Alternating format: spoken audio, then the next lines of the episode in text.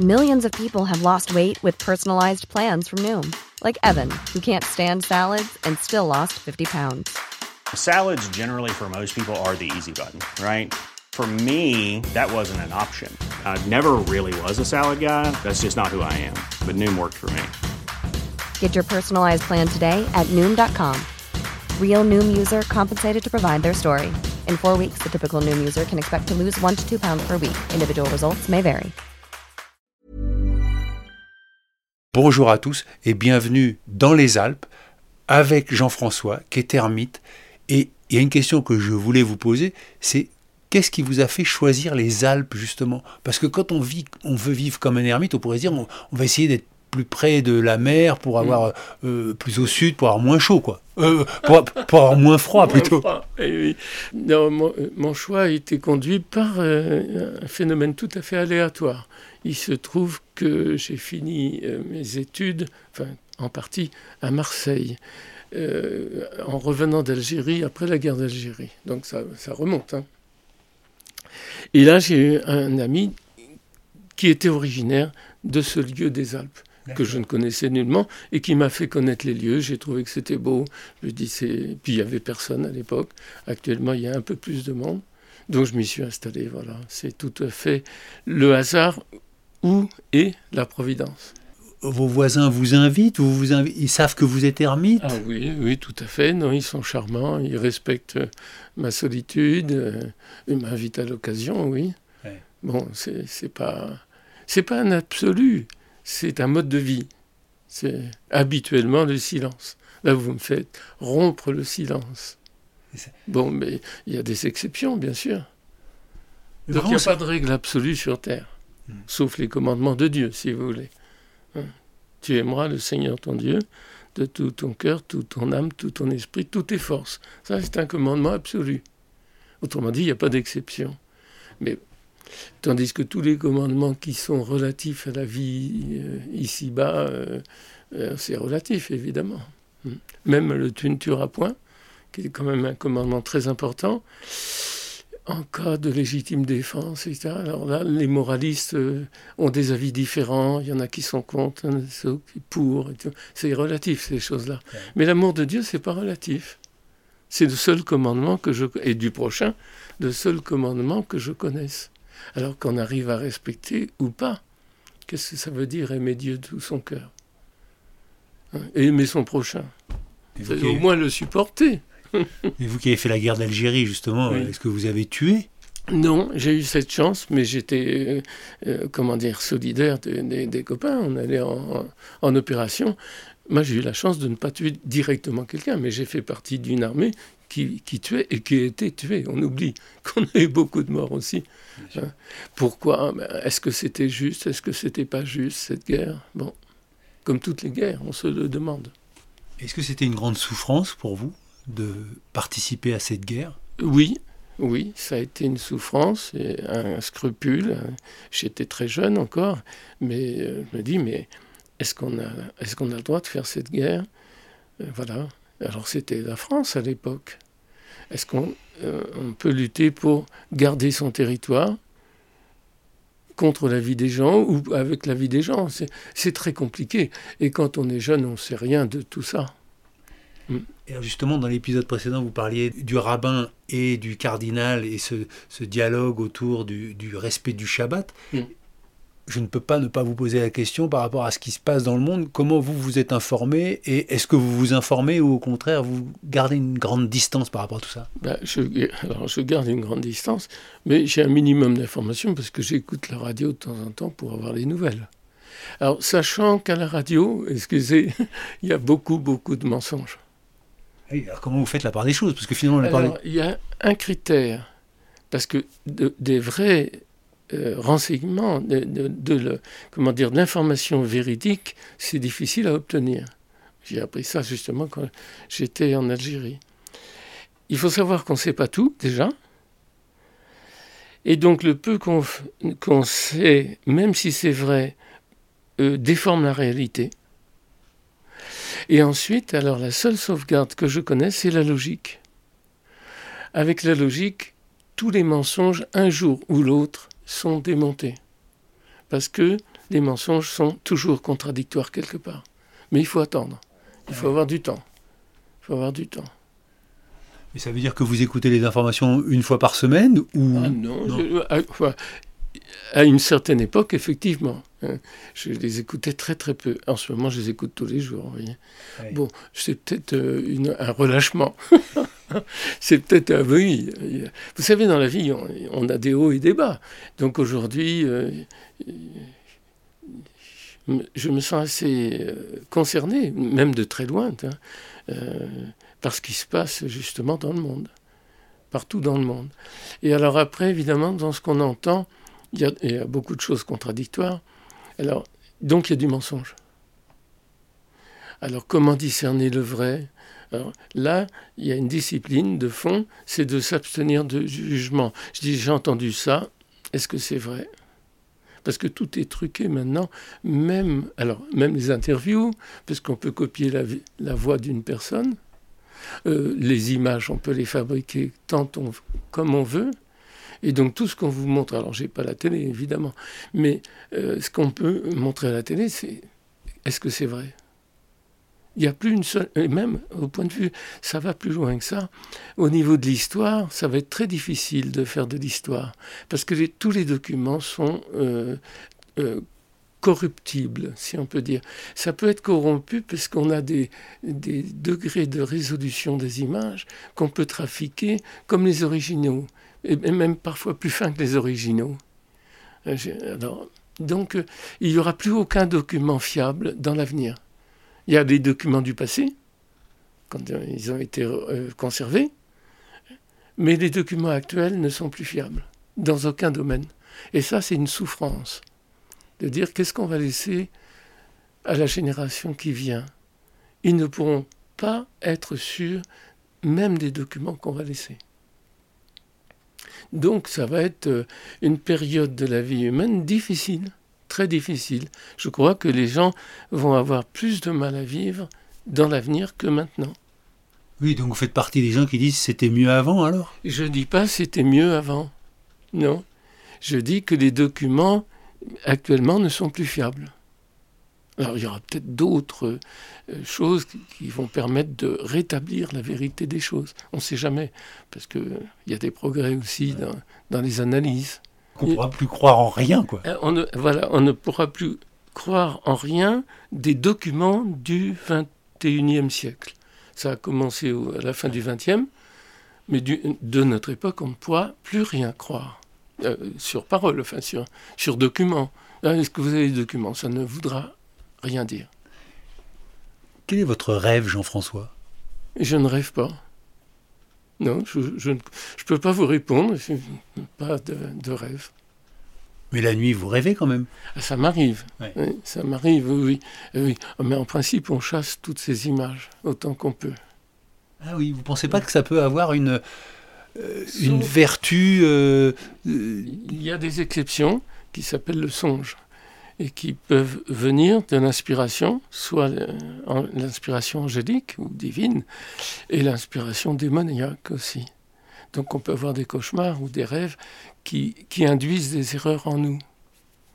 Ou l'inverse, qui révèle quelque chose de juste, qui mène vers quelque chose de juste j'ai fait un rêve, ou un songe hier matin euh, au réveil et je volais quoi.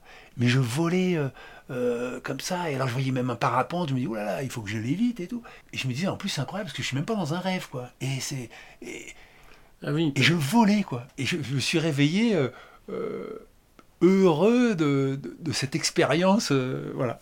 Alors ça peut vouloir dire une chose très précise, c'est que justement l'âme a besoin de s'élever de pas être terre à terre, comme on dit. Donc des rêves de vol, ça peut être aussi de dire bon, il faut voir des choses un peu plus haut. C'est ça. Hein. Et euh, c'est pas le seul remarque. Puis il faut regarder aussi les choses terre à terre. Et il faut, à mon avis, il faut tenir tout ce qui nous est donné à connaître.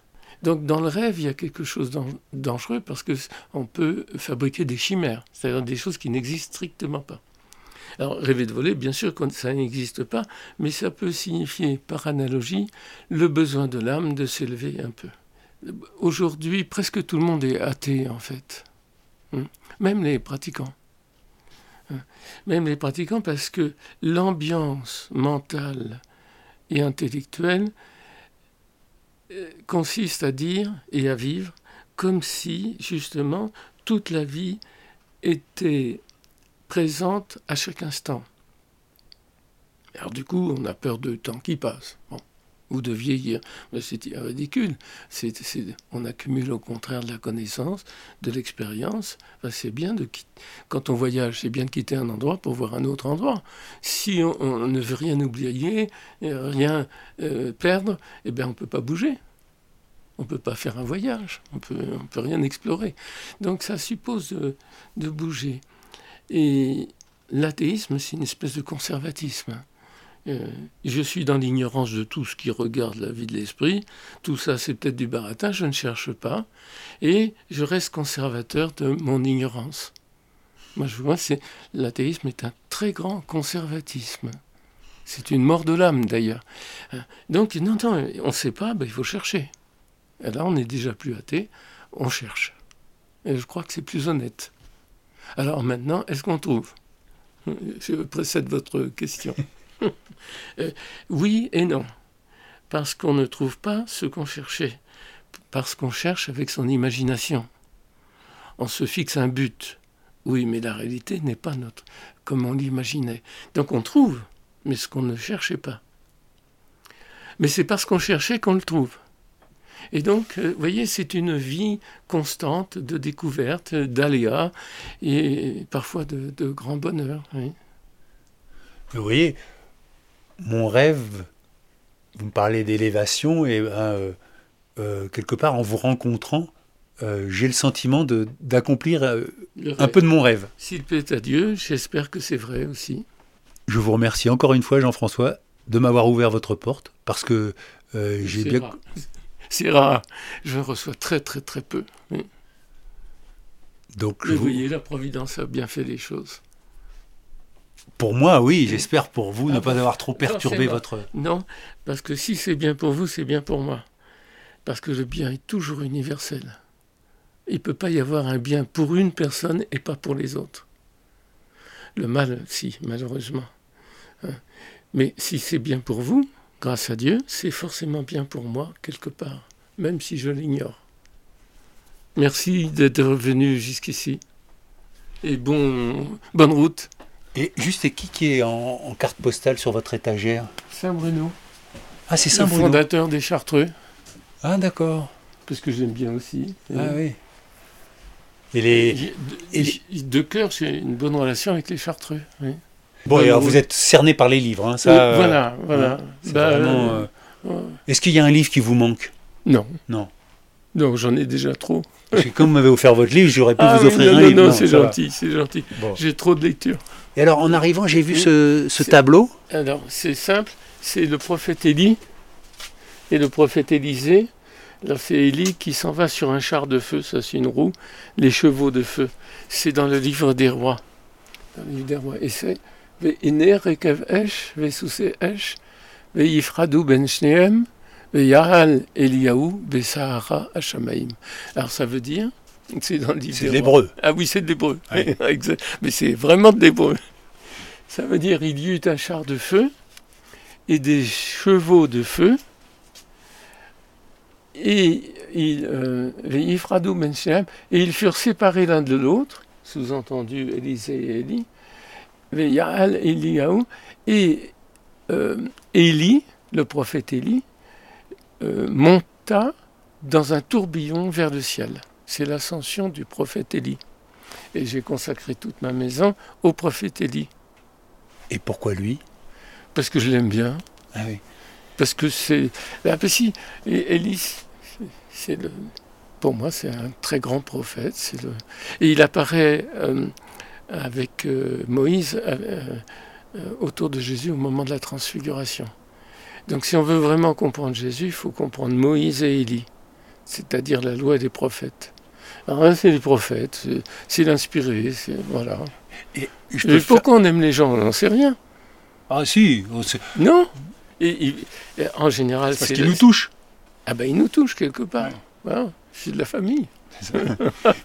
Est-ce que je peux faire une photo de vous devant le tableau de dos? Ou, ou pas? Non, non, Non. vous Je peux faire la photo du, du Voilà, mur. C'est une copie d'un- d'une icône russe en fait. Ah, d'accord. Il y a une icône russe qui ressemble à ça. Euh, bon, c'est schématique.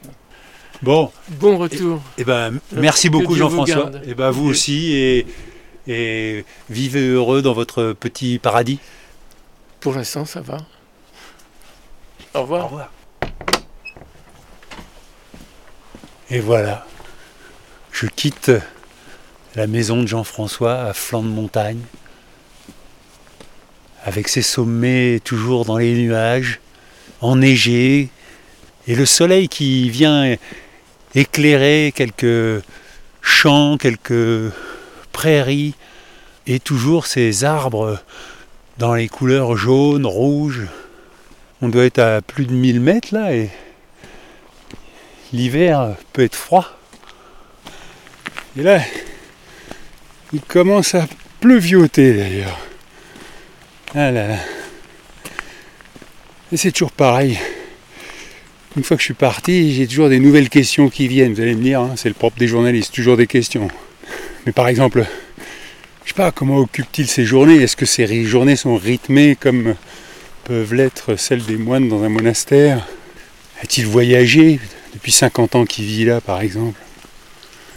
Ou ouais, est-ce que sa famille passe le voir? J'ai pas vu de potager. Est-ce qu'il a un petit endroit où il cultive ses légumes Moi, je lui ai apporté du pain et des pommes et quelques noix. Ah, il m'a laissé les pommes, car c'est vrai que là autour, il y a pas mal de pommiers qui sont encore gorgés de fruits. Et il était content du pain et des noix. Et il m'a offert son livre, Le Maître du Shabbat, aux éditions Adverbum. J'ai hâte de le lire. J'ai hâte de le lire, même si je sens que ça va être un livre un peu ardu. Alors une fois que j'aurai lu son livre, si jamais j'ai des questions, je pense que je n'oserais pas venir le, déranger. Mais bon, j'ai bien compris qu'il n'était pas en, en recherche de relations, hein. c'est le propre de l'ermite. Je garde en moi cette sagesse qui se dégageait de lui. Quelqu'un sonne à sa porte, il a la générosité de l'ouvrir, de m'inviter à entrer, et en plus de répondre à mes questions. Donc euh, je suis très touché. Et je remercie une fois de plus Julie, cette auditrice de Sydney qui a eu la gentillesse de me parler de lui.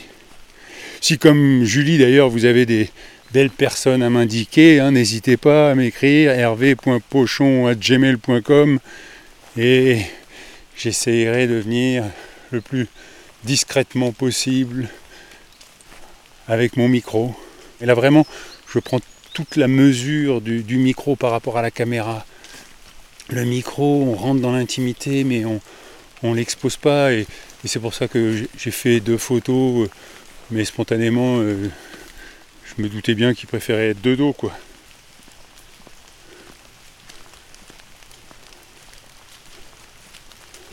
Écoutez, je vous donne rendez-vous mercredi prochain pour une nouvelle balado. D'ici là, portez-vous bien et bonne balado à tous. hein. Allez, ciao